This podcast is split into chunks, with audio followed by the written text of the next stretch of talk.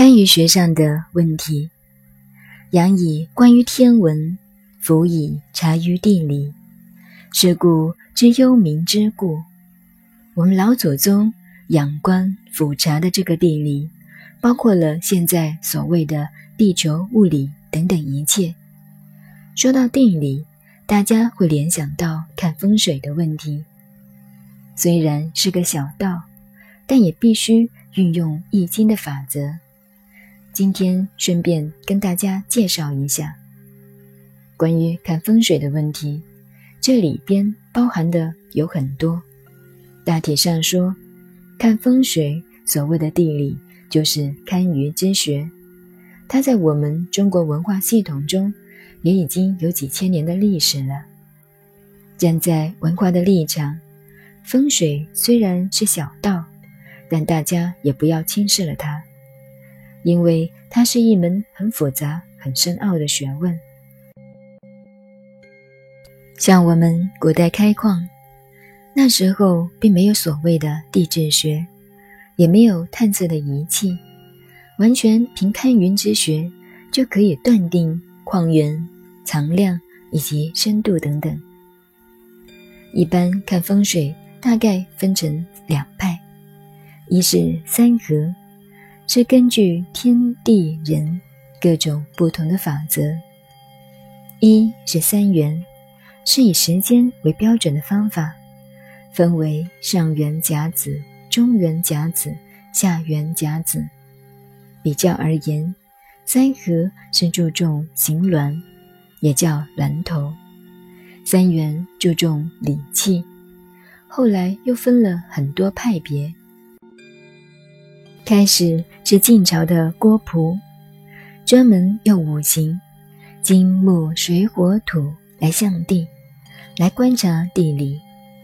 郭氏著有《藏经》，就是讲安葬死人法则的学问。死人与活人有什么关系呢？这就很难讲了。说起来，恐怕就是电感的关系吧。有时候有道理。有时候没道理，但是郭璞本人的故事却无不令人有所感慨。我们看晋朝的历史，郭璞是当时的知名之士，学问当然很好。他研究这一套学问，对当时的政治影响也很大。可是他却不幸遇到了一个君弱群强的时代。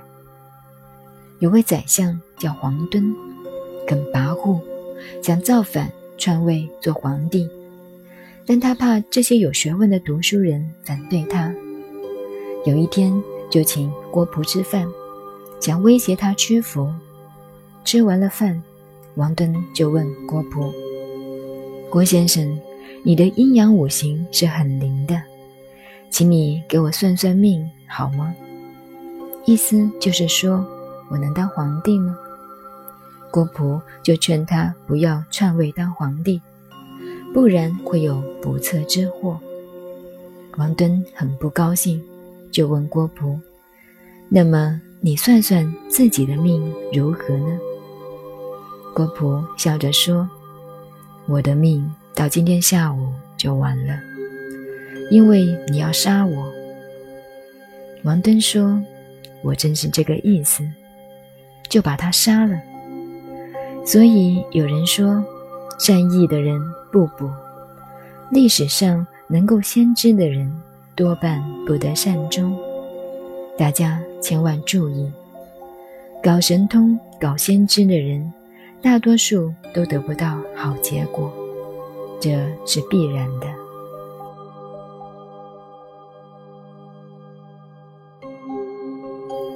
古人有句话。察见渊鱼者不祥。一个人用肉眼看到水底有几条鱼，而且看得清清楚楚，这是很不吉利的。这句话就是说，人不要太精明了。如果知道很多人的隐私，便认为自己消息灵通，那对自己实在是很不利的。所以，一个人要装糊涂一点才好。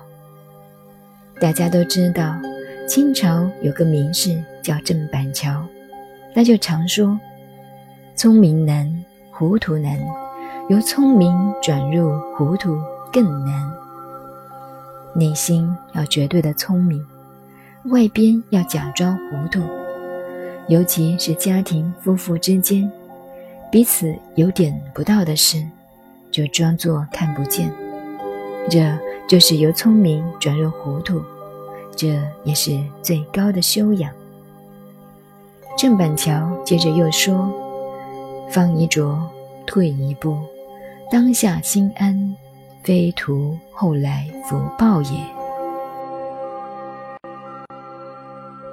这个福报并不是指信宗教、做点好事或者求来生享福的福报。而是为了自己一生心境上平安的福报。我们刚才说的玩神通、玩聪明的人，结果都不太好的原因，就是因为他们不能由聪明转入糊涂之故。